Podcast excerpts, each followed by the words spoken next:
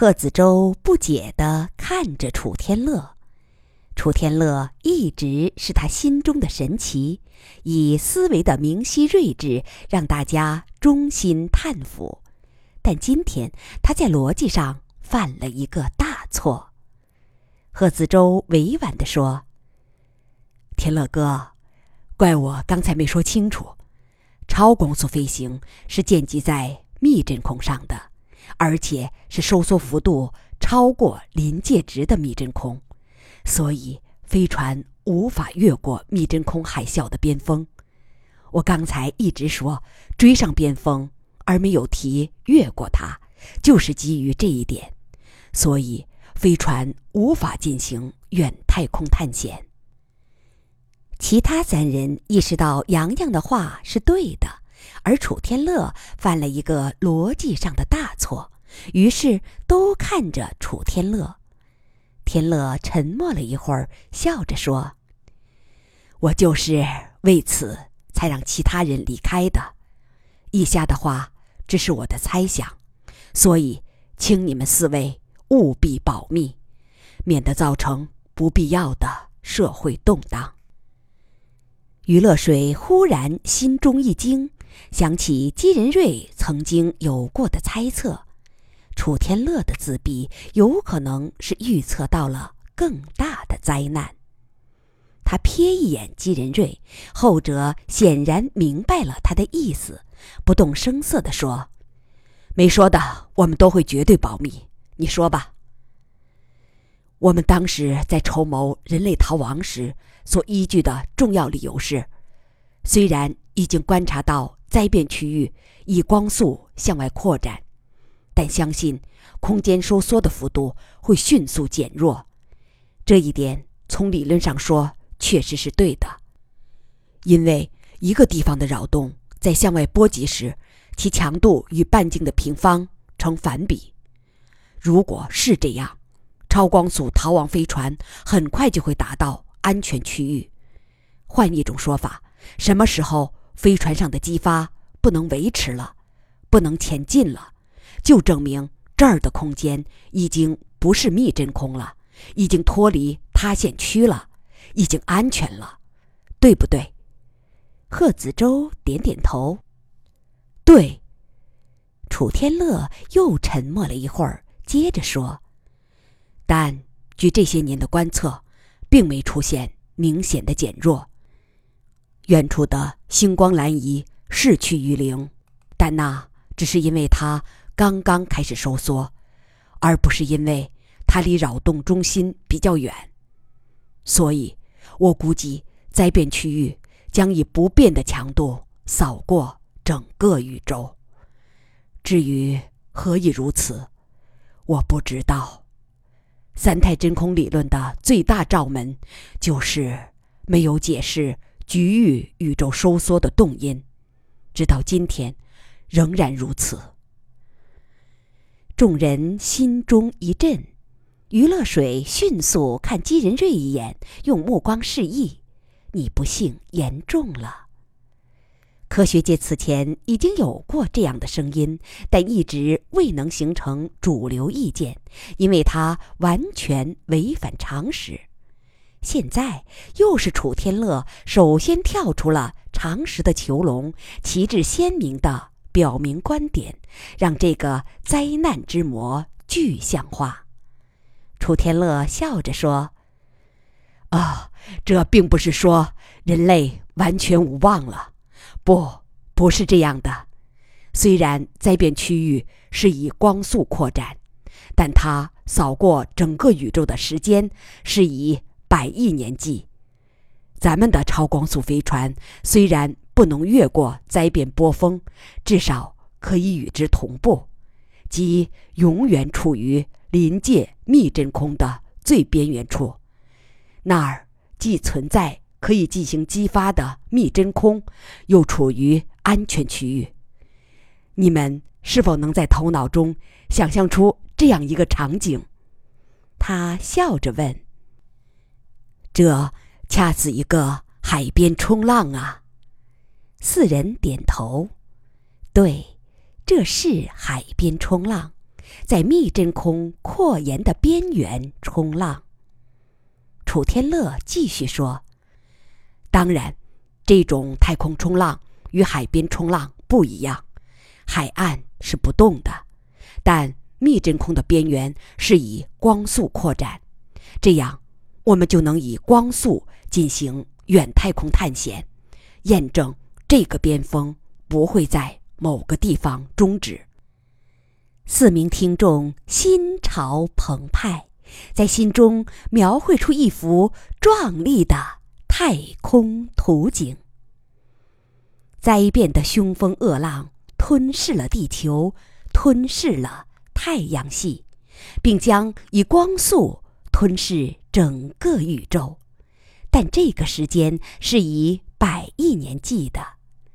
在凶风恶浪的前锋，千万艘飞船载着百亿地球人。在密真空中挖出千万条不可见的虫洞，与灾变之波的波峰保持同步。他们是快乐的弄潮儿，艺高胆大。有时他们有意放慢航速，深入到凶风恶浪中来一番探险。当空间塌缩的强度已经危及安全时，他们就加快粒子激发频率，提高船速，从容撤退。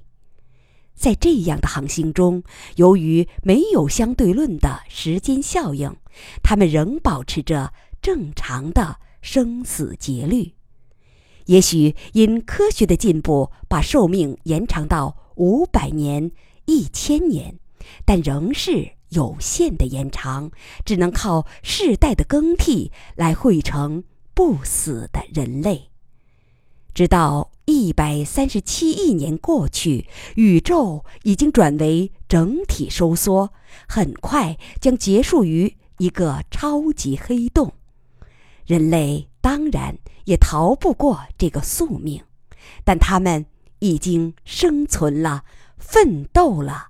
快乐了，他们将心境坦然地落进黑洞。当然，更好的前景是空间塌陷在某个地点和某个时间终止，那时飞船将停泊在合适的星球，让地球文明的旗帜在新的星空下飘扬。基仁瑞说：“田乐。”没必要保密的，以现今民众的心理素质，完全能接受这样的前景。也许还会进一步激发民众的斗志，把事情做得更快。马伯伯、乐水、洋洋，你们说呢？没等三个人表态，楚天乐坚决地说：“不，一定要保密。”他没有说原因，但态度异常坚决。这点反常，在余乐水的心中再次投下了阴影。他不由看看姬仁瑞，两人在长期合作中已经达到心意相通。此刻，金仁瑞心中肯定有同样的阴影，但他表面上不动声色，只是平和地说：“好的，听你的，对民众保密。”但飞船要按你说的目标来建造，而且这应该是一艘千人级的新飞船，是不是？是的，这不再是一次试验飞行，而是人类进入超光速时代，走向远太空的处女航。楚天乐对贺子洲说：“亚历克斯那儿，你不用担心，我来沟通。”贺子洲按捺住心潮的激荡，用力点点头。对，这不再是一次试验，一次探险，而是一个新时代的开始。他想了想，说：“天乐哥，我有一个想法，在这艘飞船的船员中，我想把黑猩猩阿兹和马鲁包括在内。可惜。”冲动飞船尺寸受限，不能复制一个完整的地球生态圈。动植物和微生物只能以精卵子或细胞状态携带。但我想，飞船上至少要安排一两个非人类的成员吧，因为这不单单是人类的事，而是地球生命的逃亡。楚天乐和干爹对望一眼，同时点头。嗯，你这个想法很好，很大气。余乐水有些迟疑，只带阿兹和马鲁，那你没办法让这个非人类物种维持繁衍，他们的后代找不到伴侣，直系血亲的交配无法产生强壮后代。贺子洲和楚天乐互相看看，没有回答，而余乐水也在刹那间悟出了他们的想法。不，他们根本没考虑让黑猩猩们单独繁衍。在进入飞船之后，在黑猩猩的智慧真正启蒙之后，他们，哦不，他们就是飞船人类的一份子了。他们的繁衍也将纳入飞船人的整体序列。以理性思维的脉络，这是不言而喻的事。余乐水不由暗暗摇头。在智力爆炸之后，他以自己能进入理性思维世界而欣喜，但现在看来，他的思维节拍仍比丈夫和洋洋慢了一拍。而他们那些比他快了一拍，或者说高了一个音符的观点，也伴随着尖锐的危险性，比如他们对一路毁灭的坦然。此后，当余乐水在百年十倍中梳理自己的一生时，她认识到，自己同丈夫在世界观上的分歧正是从这儿开始的。这些分歧虽然算不上多么深重，但却终生无法弥合。晚饭前游山逛水的那伙人大呼小叫的回来了，山中的美景以及那几个富有历史意义的景点让他们很兴奋。他们在屋里叽叽喳喳时，柳叶打给贺子洲的电话来了。刚才妈妈把奥弗拉的话告诉了他。贺子洲接过电话，高兴地喊着：“小柳叶，总算想起你的洋洋哥了，太不像话！出国求学这么大事儿，事先也不告诉我一声。”柳叶截断了他的话：“你知道原因的，所以甭在我面前作秀了。”贺子洲被噎住，少请。郑荣回答：“没错，我知道原因，我不怪你，六爷。我觉得你变多了，成熟了，真是女别三日，当刮目相看。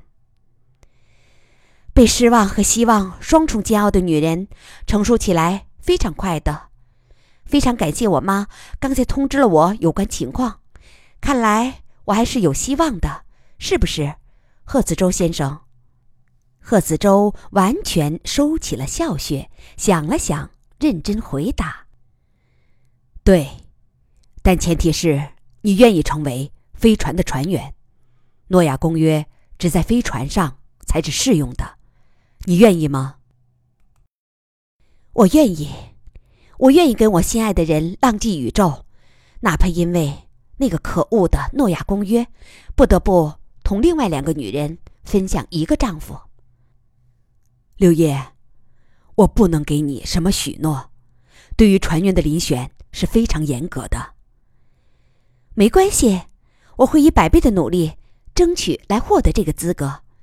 只有一个问题：我是学文的，主修三史，文学史、哲学史和宗教史，这对成为船员有妨碍吗？不，没有妨碍。飞船社会需要各种人才，包括你这样的专业。也许，他恢复了笑穴。当我们在漫长的航行中迷失心灵的方向时，需要你来扮演随军牧师。柳叶冷静地说：“也许会的，但我在扮演随军牧师之前，先得学会当我丈夫的心灵牧师。奥弗拉在旁边吗？请把电话交给他。贺子洲把电话交给身边的奥弗拉，他暗自摇头。分别近一年的柳叶确实大变了，远不是那个天真幼稚的小柳叶了。至少他在心理上已经与自己达到同一高度了。柳叶同奥弗拉谈了很久，不知道他们说的什么。奥弗拉只是沉静地笑着，简短的回答，有时还辅以点头。最后，奥弗拉说：“好的，祝你早日完成学业，我会提前为你报名。再见，子舟。柳叶还有话要说。”贺子舟接过电话，里边的语调明显变了，欢快代替了冷静。洋洋哥，正事说完了。来点小花絮吧，知道这会儿我是在哪儿吗？你猜不到的，是在美国费米国家加速器实验室，那个奇绝瑰丽的空心球里。我是趁假期来这参观，重温当时的震撼。玩没玩那种超级滑梯？已经玩过了。这会儿我在球内一个观景台上，这儿已经开发成旅游景点了。是吗？真可惜我不在那儿，我也很想去再看一遍。我真是不虚此行，除了重温当年的震撼，还巧遇一位漂亮的金发姑娘，咱们当时远远见过一面的。这会儿她就在我身边。刚才奥弗拉说昌昌哥也在那儿，让他接电话。机器昌接过电话：“小柳叶，我是你昌昌哥。”耶。不是柳叶。电话中已经换了人，说的英语。那边说：“我是艾玛。一年半之前，我在这儿曾偶然撞上一个场面，在这个巨大的空心球里，一个大男孩从直升机上一跃而下，来了一次勇敢的空中跳水，并在几十米高的空心球内荡上荡下，半个小时后才从缺口处跃回地面。”啊，那个场面太酷了！那个男孩的动作太潇洒了。我今天巧遇了柳叶姐姐，才知道那个男孩就是你，姬继昌，昵称昌昌，对不对？姬继昌笑嘻嘻地说：“没错，正是鄙人。不过我们不说昵称，叫做小名。只是那场表演。”多少有点遗憾，最后你从空中摔到地下，摔了个结结实实的屁股墩儿，是不是这样？那也不假，那只相当于体操运动员的下法不稳，顶多扣零点五分。那边大笑，对，这点小瑕疵并不影响我心目中的完美。昌昌，既然今天知道了你的名字。我不会再放过这个机会了，我马上就到乐之友那儿去，一定要逮住你。顺便说一点，我的专业是高能物理。机器昌压低声音笑着说：“那你就来吧，非常欢迎。不过你能否逮住我，还是我得反过来逮你，那是以后的事儿。”好的，就这样说定了。机器昌挂了电话，面对妈妈期待的眼神，煞有介事地说：“美国一位八十岁的高能物理学家，想来乐之友科学院应聘。”苗瑶知道儿子的脾性，嘴里没实话的，也就笑着没有追问。